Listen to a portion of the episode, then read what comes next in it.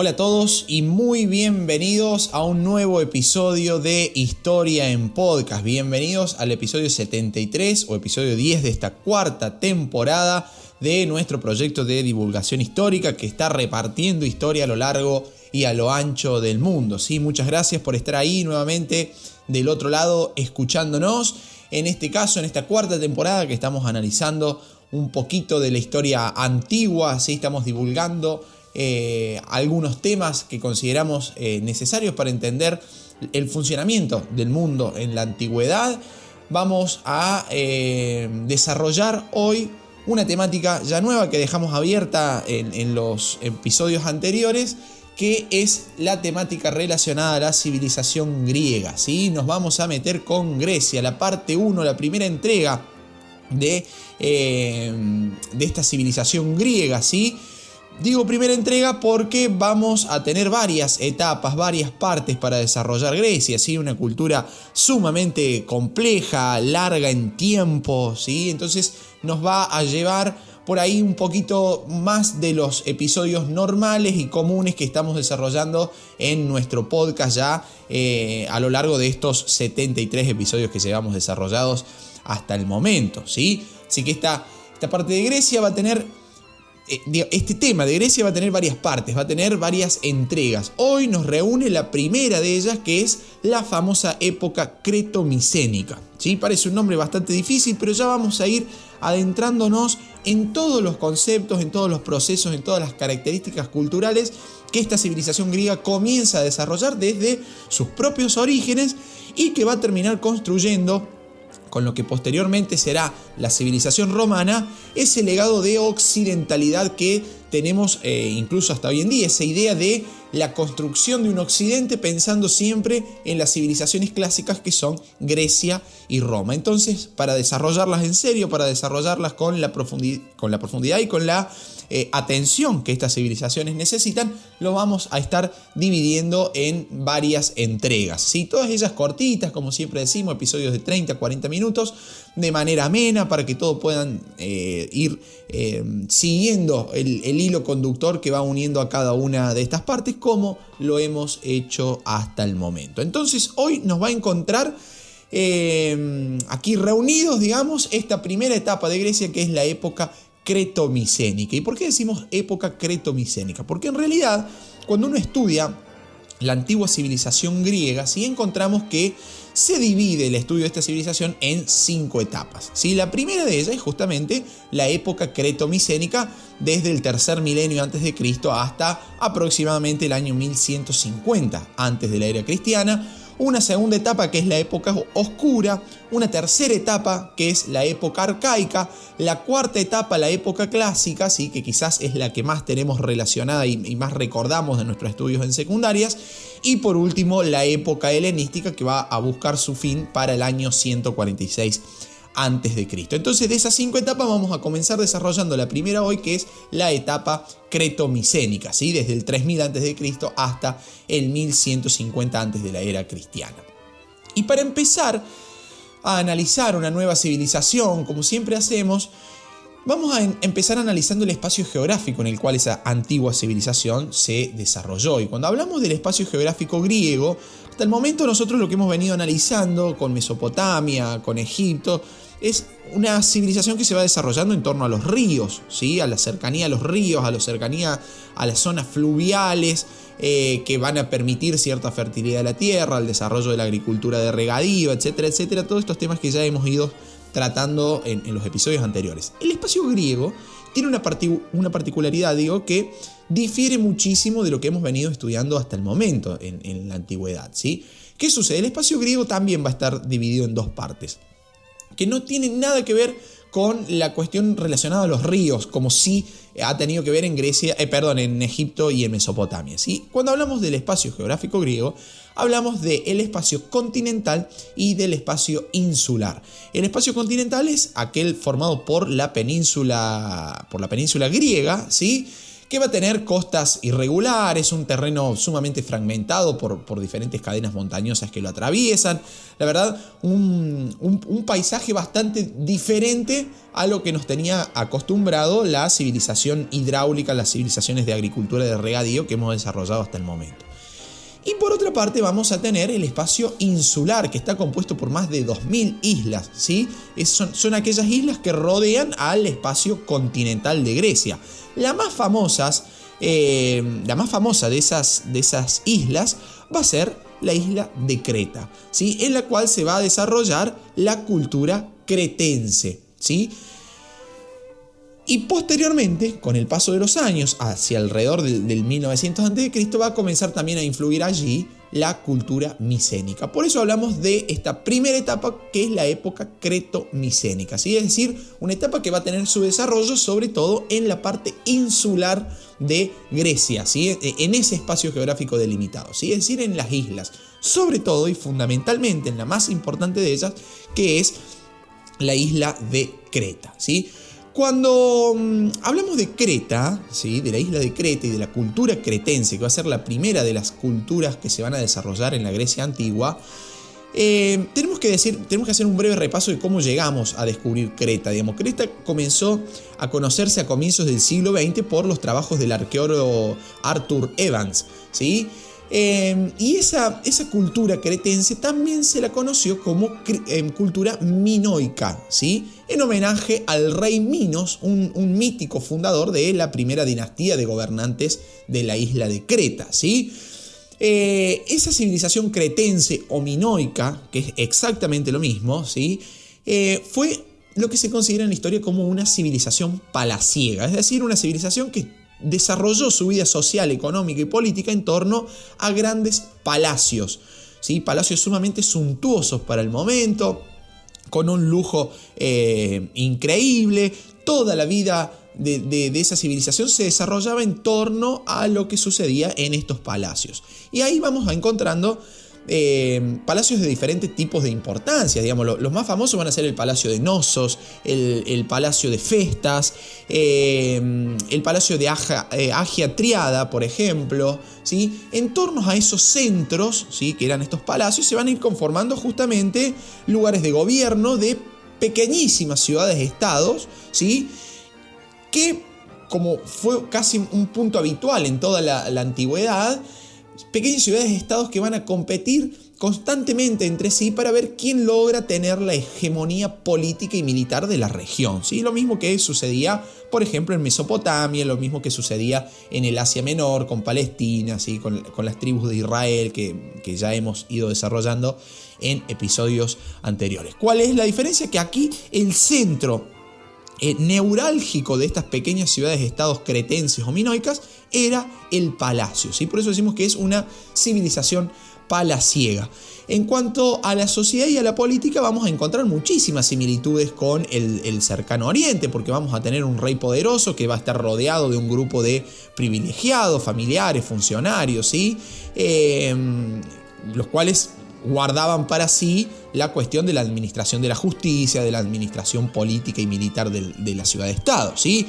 La población también podemos establecer una analogía con lo que sucedía en el cercano oriente. La población, la mayoría, vivía libre, ¿sí? con un altísimo pago de tributos, pago de impuestos, y contábamos también con la existencia de algunos esclavos. ¿sí? Y en cuanto a la economía de esta civilización cretense o minoica, vamos a encontrar una eh, economía agrícola ganadera, sobre todo ganadera y también si estamos hablando de un espacio geográfico insular, de islas en el medio del mar, ¿sí? vamos a estar hablando también del desarrollo del comercio marítimo, porque vamos a encontrar cosas que nos, productos que no se podían producir en la isla, entonces vamos a tener estrechísimos contactos comerciales a lo largo de comerciales marítimos aparte, a lo largo de toda la historia eh, de Grecia. Por ejemplo, esta, esta civilización cretencio-minoica quedó reflejada eh, y detallada en numerosos eh, monumentos egipcios, por ejemplo. Ahí vamos a encontrar contactos, encontrar documentos, digamos, que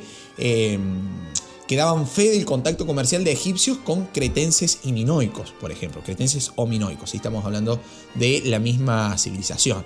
Y eh, también relacionado a lo que es la economía, esta civilización cretense o minoica va a desarrollar también un sistema de pesos, un sistema de medidas propio, un sistema de escritura propio, obviamente siempre vinculado a la actividad comercial, lo mismo que venimos analizando desde episodios anteriores como el origen de la escritura, ¿sí? siempre vinculada a la, a la cuestión económica. ¿sí? Recién mencioné al pasar esta, digamos, esta otra esta otra denominación para la, civilización cretense que fue, fue propuesta por el, por el, propio arqueólogo Arthur Evans, que fue la de eh, civilización minoica en honor al rey Minos, este este mítico fundador de la primera dinastía de gobernantes de Creta. ¿sí? Cuando hablamos del rey Minos, eh, yo creo que obligadamente se nos viene a la cabeza la leyenda del Minotauro de Creta, ¿sí? un monstruo ahí mitad toro, mitad hombre, ¿sí? el cual eh, era guardado, custodiado por el rey Minos y eh, ocultado por el propio rey Minos. ¿sí?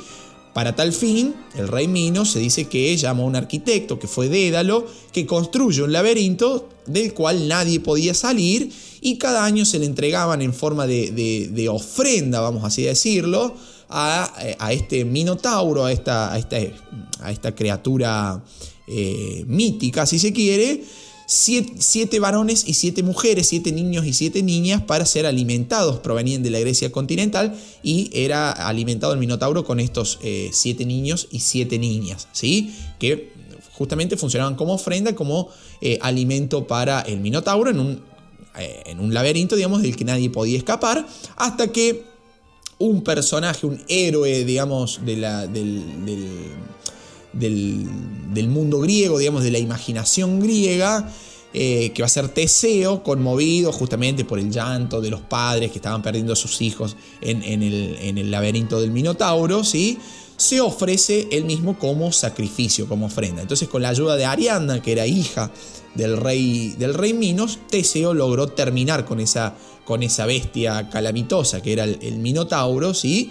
y logró escapar del, laberinto. Hay, hay un cuento en la literatura argentina que es fantástico para, para meterse desde otro lado a la leyenda del Minotauro, que es eh, el cuento de La Casa de Asterión de Jorge Luis Borges, que recomiendo si lo pueden leer que lo lean porque es realmente fantástico para entender, además con la magia borgiana, entender esta cuestión de la leyenda del, del Minotauro, que recibía como nombre justamente Asterión, por eso se lo llama al cuento como La Casa de Asterión. Bien, hecho ese paréntesis, sí, no, no conozco, no, no soy un gran amante de todo lo que es Em, la mitología griega, ¿sí? Entonces, bueno, eh, simplemente como para mencionarlo, si, si a alguno de ustedes le, interesa este tema, puede googlear, existen numerosísimos libros y relatos referidos a esta temática, ¿no? Bien, siguiendo con esta línea, entonces, hacia el año 1400 a.C., eh, se, se, le va a encontrar el fin de manera brusca al, al poderío cretense, los palacios van a ser destruidos, en cuanto a las causas de la destrucción de, la civilización cretense, existen todavía hoy muchísimas dudas, ¿sí? Por ejemplo, eh, una de las atribuciones, una de las causas que se le atribuye a la desaparición brusca de, la civilización cretense fue, eh, es hasta el día de hoy, la erupción del volcán de Tera, ¿sí? En el año 1450 a.C pero tampoco está confirmado el hecho, digamos, ¿sí? Otra de las hipótesis que manejan la mayoría de los arqueólogos e historiadores que se dedican a esta temática en particular fue la llegada de los aqueos, ¿sí? Un pueblo de, la Grecia continental que justamente va a impulsar su poderío sobre la isla de Creta. Hasta el día de hoy es una de las hipótesis más, eh, más tenida en cuenta, más valoradas acerca de eh, tratar de ubicar el, el fin brusco que ha tenido esta civilización palaciega de Creta o la civilización minoica como hemos eh, detallado anteriormente. Y a partir de entonces surge una nueva época dentro de la Grecia antigua que es la época eh, de los micénicos, ¿sí? la época micénica. Época que se va a desarrollar entre el 2000 y el 150 eh, a.C., lo cual va a dar origen, a una nueva civilización, que justamente es la civilización micénica, que lleva ese nombre por el primer, por el, ya que el primer sitio arqueológico, digamos, excavado fue justamente la ciudad de Micenas, ¿sí? por eso se la llama civilización micénica. Eh, vamos a tener también otras, eh, otras ciudades de gran, de gran envergadura, de, gran tamaño, de gran poderío durante esta época micénica, que son, por ejemplo, las ciudades de Pilos, de Tebas, de Corinto, de Atenas, de Tirinto también. ¿sí? Entonces, eh, simplemente se le pone ese nombre porque fue justamente el primer sitio arqueológico en, en, excavarse ¿sí? sobre este periodo comprendido entre el año 2000 y el año 1150 antes de Cristo. Todas estas ciudades estaban emparentadas entre sí por eh, fuertes lazos culturales, digamos, ¿no? Sobre todo el uso de una lengua en común, lo cual no es un hecho, un hecho menor. Eh, digamos, todos los integrantes de una misma región, de una misma cultura, de una misma civilización, hablando una lengua en común, más allá de las distancias geográficas que pudieran existir entre ellos, durante un periodo de tiempo que abarca casi mil años, es un aspecto llamativo en la historia de la antigüedad, pero más allá de, eh, esos fuertes lazos culturales que unían a, estas ciudades, nunca lograron eh, obtener una unidad política. ¿sí? Cada ciudad tenía un palacio y desde ese palacio se gobernaba un reino que era eh, que era pequeño, digamos. y Entonces la unidad política, más allá que la unidad cultural haya existido, la unidad política no, no, existió, ¿sí? no, no funcionó. Ahora bien, ¿de dónde provinieron, de dónde provenían, de dónde venían estos, estos micénicos que lograron eh, también desplegar su poderío sobre la isla de Creta entre el 2000 y el 1150 a.C.? Bueno, en torno al año 2000, ¿sí?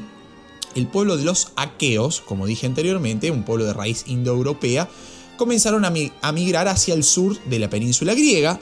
Inicialmente el pueblo de los aqueos se va a instalar en, el, centro de la península, en el centro de la parte continental de Grecia, ¿sí? y en el norte de la zona del Peloponeso.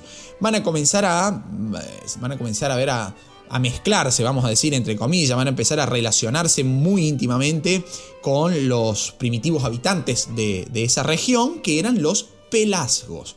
¿sí? Entonces, los aqueos comienzan a tener una relación cultural muy estrecha con los primeros habitantes de, la, de, esta zona, de la zona de la Grecia continental, que eran los pelasgos, y eh, comienzan a realizar grandes aportes a la cultura de la Grecia continental, como por ejemplo la introducción del bronce, la introducción del caballo, ¿sí? un caballo, una especie de caballo que va a ser bastante más pequeño que el, caballo actual, ¿no? Lo cual estamos hablando de bronce y caballo, elementos totalmente decisivos a la hora de la guerra. Y hemos dicho que eran ciudades, estados independientes, pequeños reinos que guerreaban muchísimo entre sí, convivían con la actividad bélica para tratar de lograr la hegemonía sobre eh, su región, sobre otras ciudades, en el control de una región. ¿no? Entonces, de la unión, de la fusión de estos dos pueblos, de los aqueos y de los pelagos, se va a formar lo que definitivamente va a ser la lengua griega. ¿sí? Y de allí, los, a ver, la mayoría de los historiadores antiguos de la antigua Grecia van a decir Em, bueno, este es el punto de partida de la civilización griega, porque a partir de acá, a estos pueblos unidos entre aqueos y pelasgos, se los va a comenzar a conocer como pueblos griegos, que va a ser un nombre que después los, romanos posteriormente le van a dar, ¿sí? Como lo, van a conocer con el término de, graecus o de graechis en, latín y en plural, digamos, ¿no? Entonces de graechis va a venir eh, posteriormente lo que nosotros conocemos como, como griegos. Ese va a ser el punto de partida para la mayoría de los historiadores de la Grecia antigua. ¿sí? Considerar ese punto de partida, la unión entre aqueos y pelasgos, el, comienzo de la Grecia antigua. ¿sí? Sobre todo teniendo en cuenta que se va a formar eh, la lengua griega como tal se va a formar, si va a tener su origen en esa unión, en esa fusión de pueblos. Más tarde estos reinos se los van a conocer como, eh, como pueblos helenos, ¿sí? y su país va a ser justamente conocido como la Hélade. Entonces comenzamos a hablar ya del origen del punto de partida, del inicio del ovillo que va a dar, que va a dar la, desenvoltura posterior en eh, lo que va a ser la civilización griega que todos tenemos en la cabeza, lo que es Atenas, lo que es Esparta, la democracia, Pericles, el siglo de oro, los Juegos Olímpicos, etcétera, etcétera. Bueno, todo eso va a comenzar a construirse, ¿sí? desde la unión, dicen los historiadores, entre los pueblos aqueos y los pelagos. ¿sí? También vamos a tener el desarrollo de un importante sistema de, escritura micénico, ¿sí? Que primero va a ser una escritura totalmente pictográfica y hacia el año ya 1700 a.C. aproximadamente van a comenzar a desarrollar un sistema que los arqueólogos y los estudiosos del tema lo han denominado como lineal A, en donde cada signo, cada signo de este sistema de escritura representaba una sílaba. Existen este lineal A cuenta con más de 137 signos y de los cuales se conoce una, una pequeñísima parte, digamos. el, significado de, la mayoría de los signos todavía no ha sido develado, digamos. O sea que hay una parte de la historia eh, que está documentada con lineal A que no se puede hasta el día de hoy entender qué se ha querido expresar en esos documentos. Em, y posteriormente, en el, año 1939, ¿sí? en, el, en, el, Palacio de Pilos, de la ciudad de Pilos, que no pero recién que era una de las ciudades importantes de la, época micénica, van a descubrir más de 900 tablillas escritas ¿sí? en, un, en un sistema bastante similar a lo que fue el lineal A. ¿sí?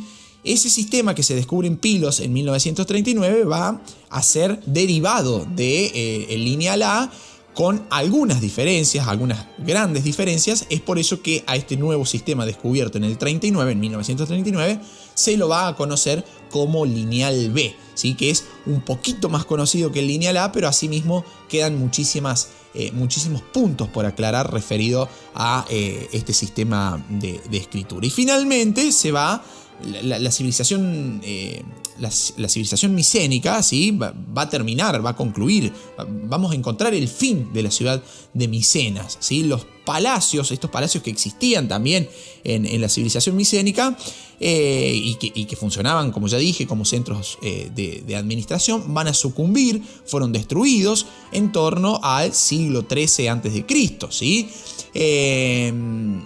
Posteriormente, las civilizaciones que van a devenir después, lo que ya he mencionado al comienzo del episodio, la, Edad Oscura, que es el paso siguiente, la Edad Arcaica, la Clásica, la Helénica, se van a construir, eh, digamos, el futuro de Grecia, el futuro de la Grecia antigua, para hacer un juego de palabras, el futuro de la Grecia antigua se va a edificar sobre justamente las ruinas de ese, de ese mundo micénico, dándose paso como etapa siguiente, digamos, a la edad oscura. Edad oscura que será objetivo eh, para tratar en el próximo episodio de Historia en Podcast. Bien amigos, hasta aquí hemos llegado con este episodio cortito, como les dije, para no perderlos con nombres, con, con culturas, con civilizaciones, con lugares, etcétera, etcétera. He preferido hacer, eh, dividir la etapa del de, el tema de Grecia en diferentes partes, ¿sí? Para que ustedes puedan ir entendiéndolo siempre de la mejor manera posible y, como siempre digo, sin aburrirlos, porque si hay algo lindo es aprender historia contada de manera amena, contada de manera entretenida, ¿sí? Y con esta facilidad de que ustedes pueden estar escuchándola mientras hacen eh, la actividad que prefieran en sus casas al aire libre, siempre cuidándonos entre todos en este contexto bastante difícil que nos está tocando vivir. Eh, les recomiendo que pasen por nuestro Instagram, allí pueden realizar donativos, a partir de ahora también estamos recibiendo donativos desde el exterior, antes simplemente lo teníamos para Argentina, todos aquellos que quieran aportar su, granito de arena a esta causa, a este proyecto de divulgación histórica que es Historia en Podcast, muy bienvenido va a ser, lo pueden hacer a través en, en el perfil de nuestro Instagram, encuentran un link y ahí eso lo deriva directamente a todas las opciones que tenemos, la compra de libro, la compra del libro digital en físico, por Amazon, por nuestro Instagram propiamente dicho, a los aportes desde Argentina o también desde el exterior, que son sumamente bienvenidos e igualmente es para nosotros, como siempre digo, un placer enorme tenerlos ya del otro lado escuchando y aprendiendo juntos algo de historia. Queridos amigos, hasta un próximo episodio. Chao, muchas gracias. Si quieres seguir aprendiendo sobre este y otros temas, comprar nuestros libros o hacer tu donativo al canal, visítanos en nuestro Instagram Historia en Podcast o hace clic en el enlace de la descripción de este episodio.